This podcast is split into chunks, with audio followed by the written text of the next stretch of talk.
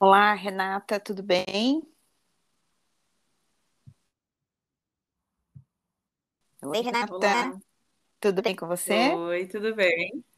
Tudo Tudo bem. jóia. Então tá bom. A Renata Formoso é minha convidada de hoje. Ela é autora do livro Nina vai ao Brasil e ela tem um filho chamado Noah. E vamos conversar com ela, mas antes, Renata, queria que você contasse um pouquinho sobre você, para a gente iniciar aí a nossa prosa. Tá bem. Primeiramente, queria agradecer o convite. É um prazer enorme estar aqui com vocês. E, bom, meu nome é Renata Formoso. Eu nasci em Santos, litoral de São Paulo. Moro em Londres há quase 14 anos. E foi aqui onde virei mãe do Noah, que tem 7 anos. É um menino muito falante, autista e que ama o Brasil. Eu sou comunicadora por formação E aqui eu trabalho com, trabalhei com marketing por muitos anos, mas desde 2020 me tornei escritora infantil. Eu estava dando uma olhadinha aí né, né, nas informações que eu recebi sobre o seu livro e eu fiquei muito afetada emocionalmente. É, eu acredito que tenha sido essa a sua intenção, né, ao escrever esse livro, porque me parece ser um livro muito cheio de afeto. E eu queria te perguntar é, quem ou qual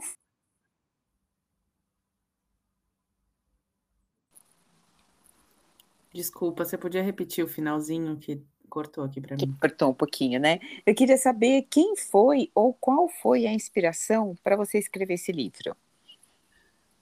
Um, bom, a principal inspiração foi o meu filho. Na verdade, foi o amor, a conexão entre o meu filho e a minha mãe. Hum. Porque a minha mãe mora no Brasil, meu filho nasceu aqui em Londres, e a gente tentou ir para o Brasil todo ano desde que ele nasceu. Porém, uhum. com a pandemia, ele ficou três anos da vida dele sem ver os avós. E isso era mais da metade da vida dele na época. Sim. Então, eu fui vendo essa distância, esse distanciamento das nossas raízes, dessa conexão mesmo, avó e filho, né?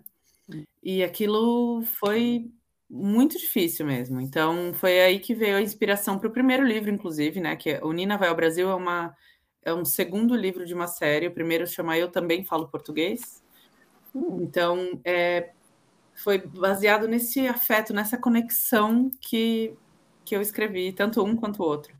Só que o que eu não esperava é que tantos outros brasileirinhos pelo mundo fossem ser tocados com essa história. Não só quem mora fora do Brasil, não, né? Mas tem muita gente que mora uhum. numa outra cidade da avó, num outro estado do, dos primos e lidam com essa coisa da distância, da saudade, da despedida.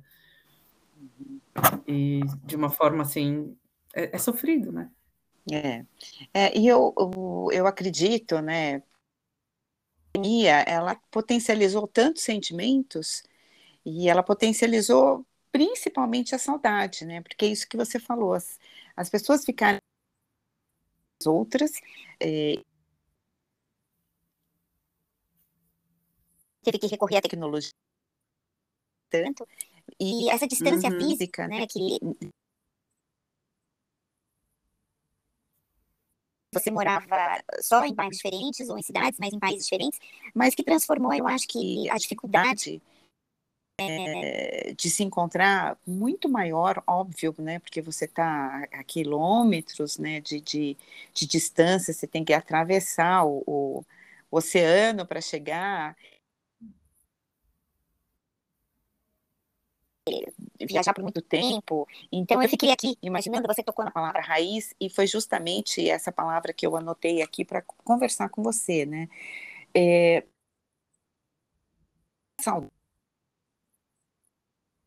As nossas raízes. Acredito que você tenha sentido isso também. Me conta um pouquinho sobre isso, né? Porque você é uma brasileira morando há 14 anos fora do Brasil. Eu tenho também prima, a sobrinha do meu marido, que mora há décadas na Europa, é, e eu me lembrei muito porque a mãe dela vai visitar e agora quase não vai, né? Foi, enfim, me, me trouxe bem para perto também essa, essa, essa coisa da família também que está por distância se enxerga assim, essa preservação da raiz, né? Por que, que é tão importante a gente preservar isso? Olha, isso ficou muito latente para mim depois que eu virei mãe, porque eu, eu morava aqui já há seis anos, né? E para mim era muito uhum. simples. Ah, eu ia para o Brasil, matar saudade, aquela coisa, mas nada Nada além da saudade da comida da mãe, dos amigos, da família, claro, né? Mas uhum. eu não tinha isso tão latente em mim como quando nasceu o meu filho e eu pensei, cara, ele é um inglesinho. Como que eu vou fazer com que ele seja brasileiro também? Uhum.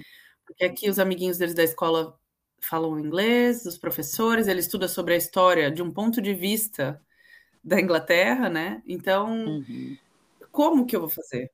E eu tento desde o dia um fazer com que ele se sinta, e ele, eu posso dizer hoje com muito orgulho que ele se sente mais brasileiro do que inglês. Então, eu acho que não é só a língua, né? Eu falo com ele em português, sempre falei, sempre vou falar, uhum. mesmo que ele me responda em inglês muitas vezes. Mas eu, eu acho que a preservação das nossas raízes vai muito além do idioma. É, desde eu fazer arroz e feijão aqui uma vez por semana, pelo menos é, vai né, comprar açaí para a gente tomar no, no verão, coisas que aqui não fazem parte né, da rotina. Os ingleses comem peixe frito com batata frita na, na sexta-feira, e a gente não, né? Então, é, eu tento de muitas formas fazer com que essa conexão aconteça.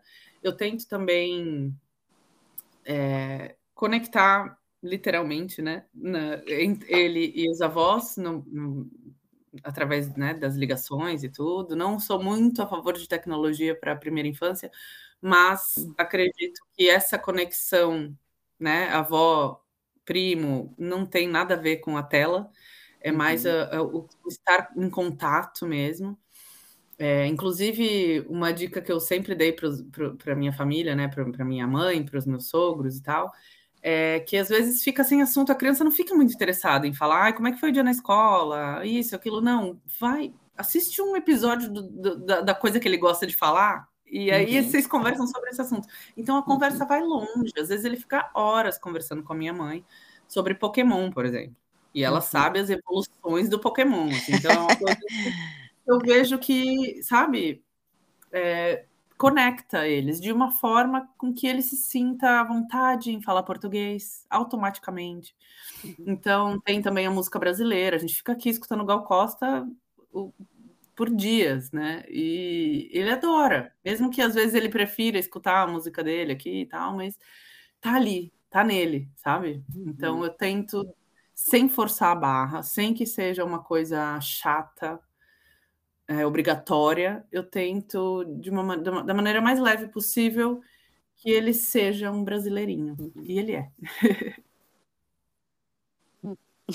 e você, por duas ocasiões aqui, né, já nesses primeiros oito minutos da nossa conversa, você citou duas vezes o fato de você ter se tornado mãe, né? O quanto a maternidade desperta na gente coisas que a gente não, não tinha ainda parado para pensar.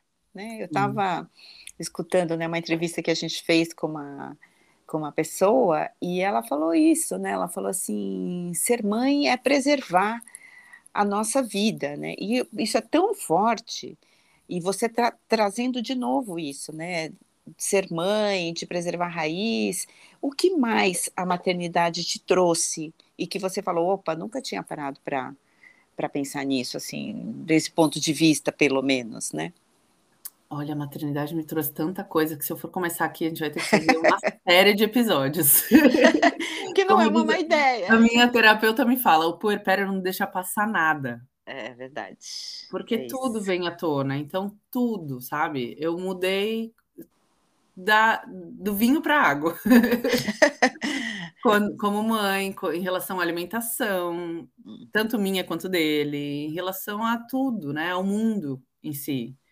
Então eu converso com ele muito. O Noah tem sete anos, né? Ele é uma criança autista, que eu tenho que explicar coisas muito simples para ele, muitas vezes ao dia, mas ao mesmo tempo tem coisas que eu explico para ele uma vez e ele lembra para sempre. Uhum. Então é muito particular, assim, a, a, minha maternidade, né, é uma, é eu acho que cada maternidade é única, né? Cada uhum. mãe com a sua criança tem uma conexão bem única. Mas eu, eu aprendo, eu aprendo muito mais do que eu ensino. Isso é esse foi o maior aprendizado da maternidade, que a maternidade me trouxe. Eu achei que eu ter um monte para ensinar, e na verdade não.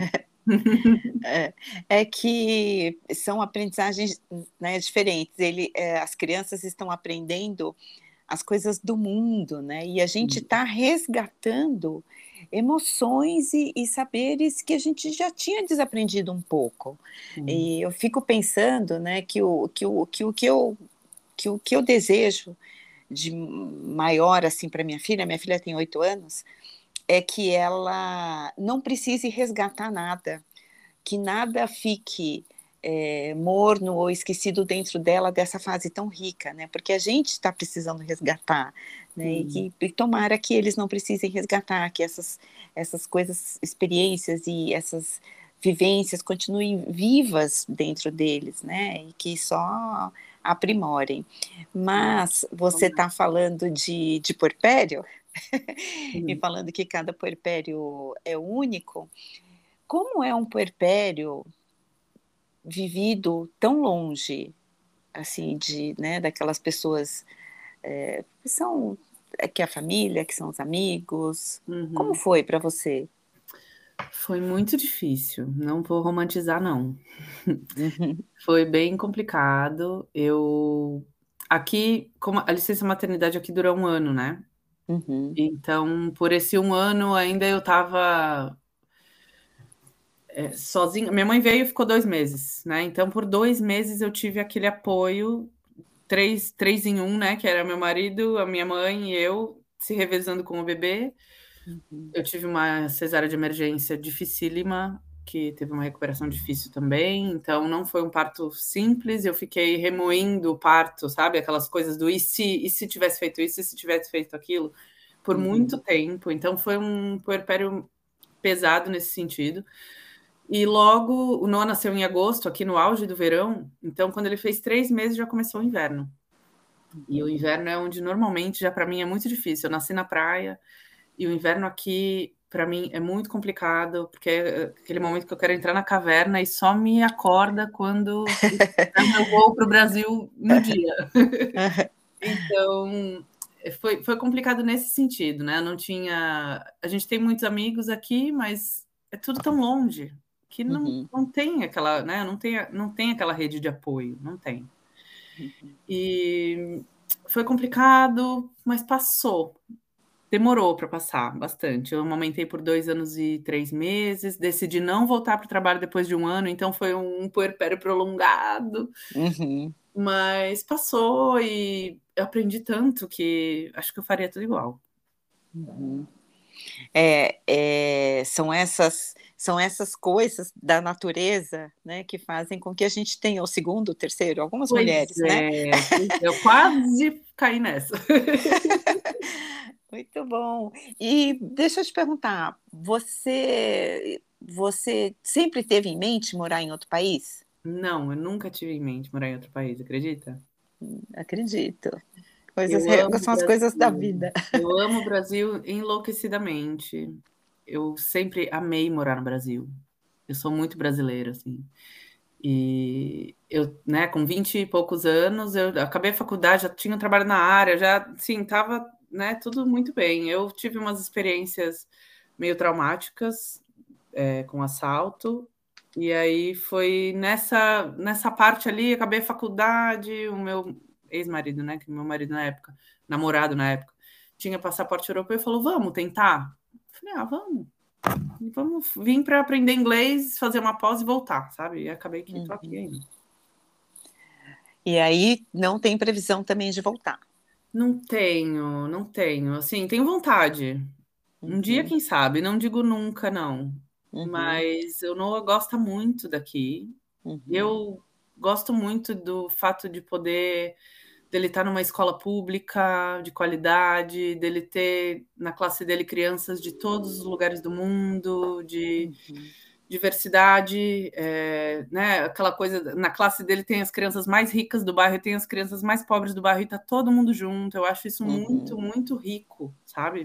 Para crescer é, com outros valores do que, dos, dos, quais eu cresci. Então, excelente. Eu acho que isso nesse momento está pesando a balança para a gente ficar, mas pode ser que um dia isso mude.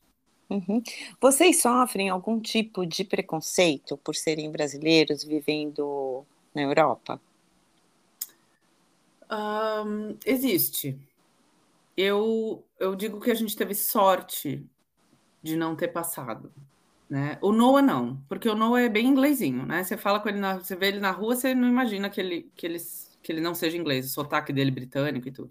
Uhum. Eu já, já sofri, assim, incômodos, né? Por não falar o inglês perfeito, essas coisas assim, mas como Londres é uma cidade muito internacional, Uhum. Eu acho que a gente tem sorte nesse quesito, né? Porque no interior da Inglaterra é muito mais comum isso acontecer, né? O preconceito. Uhum. Aqui é mais fácil você encontrar pessoas que não são nativas uhum. do que uhum. os próprios ingleses. Então acaba que os lugares que a gente trabalha são lugares internacionais, então isso ajuda. É um lugar bem diverso, né? Então isso é o mais bonito ainda de Londres. Uhum. O, agora falando um pouco sobre o seu livro, né? É, eu vi que agora fez todo sentido, né? Entendi porque que tem uma avó no livro, uhum. né? E é a Nina e a avó Teresa. Sim. É, me conta um pouco dessa relação das duas, né? E, e, me conta também um pouco sobre as ilustrações, né? Que foram uma coisa que foi assim coisas que me tocaram bastante, né? Passando por paisagens turísticas como a Avenida Paulista, Corcovado, Pelourinho. Sim, a, a conexão. Eu tentei fazer um livro, eu tentei escrever esse livro com muito afeto, uhum. que eu uhum. acho que é, é o que é, é o que mais marca a vida de um brasileirinho. É esse afeto que só a família brasileira tem. Eu conheço aqui famílias de diversos países e eu não vejo nenhuma família amorosa como a família brasileira. Ai, então bonito. eu tentei fazer com que ele, ele tivesse né, fosse quase palpável assim o, o, afeto. Então, desde o primeiro livro que a gente fala da saudade, a Nina explica a saudade de uma forma assim: ah, saudade, essa coisa que se sente quando quer brincar com a prima, mas não dá, ela tá longe e dá um aperto Sim. na gente. Então, a gente, eu tento trabalhar essas emoções de uma maneira de, com palavras simples que as crianças possam conseguir descrever, né? Do mesmo uhum. mesma forma que eu falo da despedida também no final. Mas a conexão dela com a avó é esse amor grudinho. Que, que a gente tem isso, eu tinha isso com a minha avó quando eu era criança, e eu vejo hoje ainda, é uma coisa que é muito maravilhosa, né? Essa coisa de vó. A gente não fala o termo, tem o filho de vó. Uhum. é, né? A avó é uma coisa maravilhosa, né? Mãe com açúcar, que falam. Uhum. Então Isso. eu tentei fazer com que fosse uma aventura muito especial das duas, tanto que a mãe não vai, vai a, vai a Nina e a vovó, uhum. e elas vão juntas fazer uma aventura por todas as regiões brasileiras. As ilustrações vieram com a arte da maravilhosa Carolina Coroa, que foi um presente meu. Ela também mora aqui em Londres. Ela é brasileira, mãe também. E ela veio de Belém do Pará. Então, ela traz uma visão que é bem diferente da que eu tenho, né? Eu venho do Sudeste, uhum. ela vem do Norte. E os lugares que a gente conheceu no Brasil foram lugares diferentes. Então, a gente tentou juntar o que tudo de nós duas e ainda somamos a experiência de leitores do primeiro livro que mandaram suas sugestões de onde a Nina deveria visitar. Então a gente pegou as dez cidades mais sugeridas e colocou nesse livro. Então ela viaja por cores e sabores, né? Você vê que ela fala de comida, ao mesmo tempo que ela fala dos pontos turísticos, ela fala do maracatu, da capoeira, então do carimbó. Então, eu acho que é uma viagem mesmo sensorial até, né? Uma forma da criança poder. Eu penso na criança brasileira também, não só a criança que mora fora, não. A criança brasileira que. Quem tem o privilégio, né, de poder viajar pelo Brasil inteiro? Uhum. É muito difícil. Eu não tive, meu filho não tem. Então, é, uhum. é, eu penso que é uma maneira das crianças conseguirem viajar sem sair do quarto, e uhum. ali, de repente, até colocarem na cabeça de, ai, quando eu crescer, eu quero ir um dia para Fortaleza, para Salvador, para então eu penso que é uma maneira das crianças conhecerem um pouquinho, né? Porque tem uma página dupla por cada de cada cidade, então conhecer bem pouquinho das belezas e das riquezas que cada lugar tem. Uhum. Agora, quem é a Nina? É um pouco da Renata? É um pouco do Noah? É um pouco dos dois? Ou é uma mistura de muita gente? É, a Nina é uma mistura de muita gente.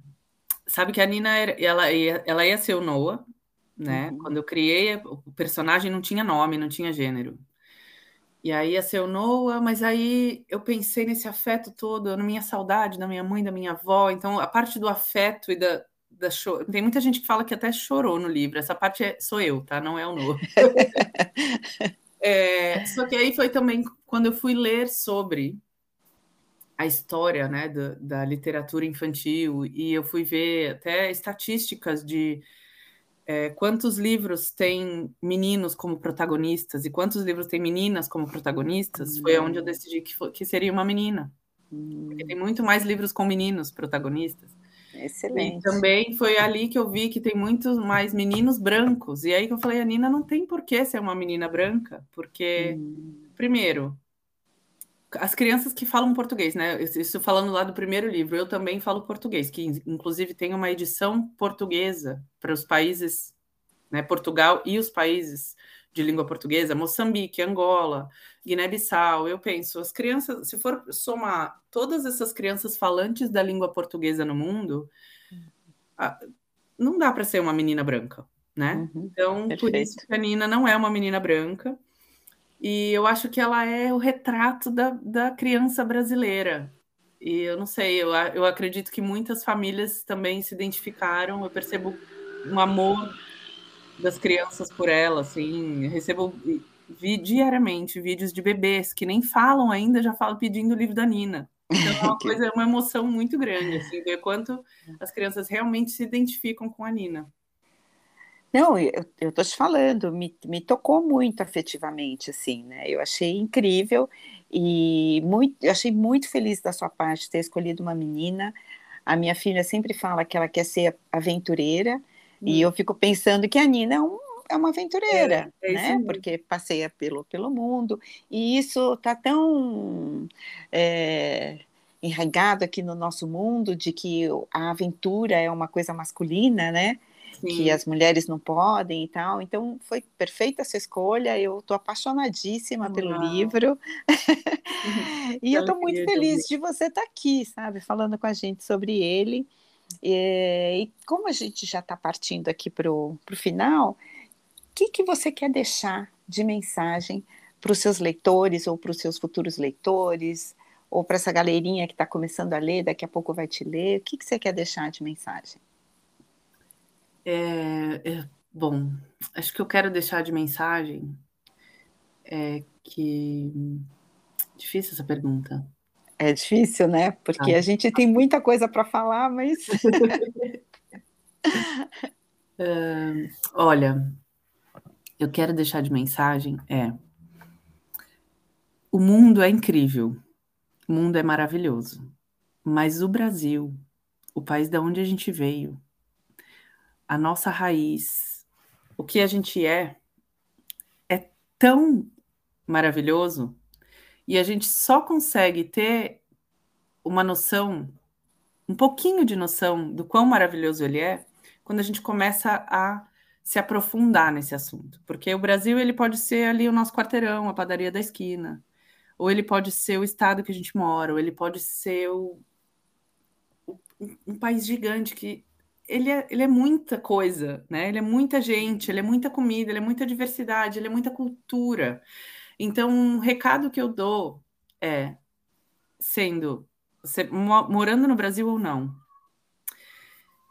dá uma olhada na literatura infantil brasileira. Ela é muito rica. Eu sei que tem muitos livros maravilhosos que são traduções de literaturas é, do exterior, né? Americana, inglesa mas a literatura brasileira infantil está crescendo de um jeito tão bonito, e eu acho que é uhum. isso que vai trazer também a gente para a nossa raiz. Então, essa é a, a minha dica. Perfeito. E aí, aproveitando a sua dica, também está aqui no nosso hall de convidadas também uma, uma outra escritora brasileira que vai que escreve para criança, que vai estar tá aí também nos próximos episódios para conversar com a gente. Acho muito importante essa sua mensagem, essa lembrança de que o Brasil é especial, a gente está saindo de uma fase muito difícil, está entrando numa fase nova. Nós estamos vivendo uma Copa que é, tomara nos reúna novamente hum. nesse, nesse ideal brasileiro, né, de, de hum. gente alegre, que pode ser muito mais do que que pode ser lembrado muito mais do que somente pelo aquele povo do jeitinho brasileiro, uhum. que a gente precisa urgentemente tirar isso, né, do, do com certeza. Muito obrigada, Renata. Obrigada eu. eu. Deixo um grande beijo para você, para o Noah, para a Nina. tá bom? espero um te receber mais vezes aqui. Obrigada, obrigada. Um grande beijo. Beijão para vocês. Tchau.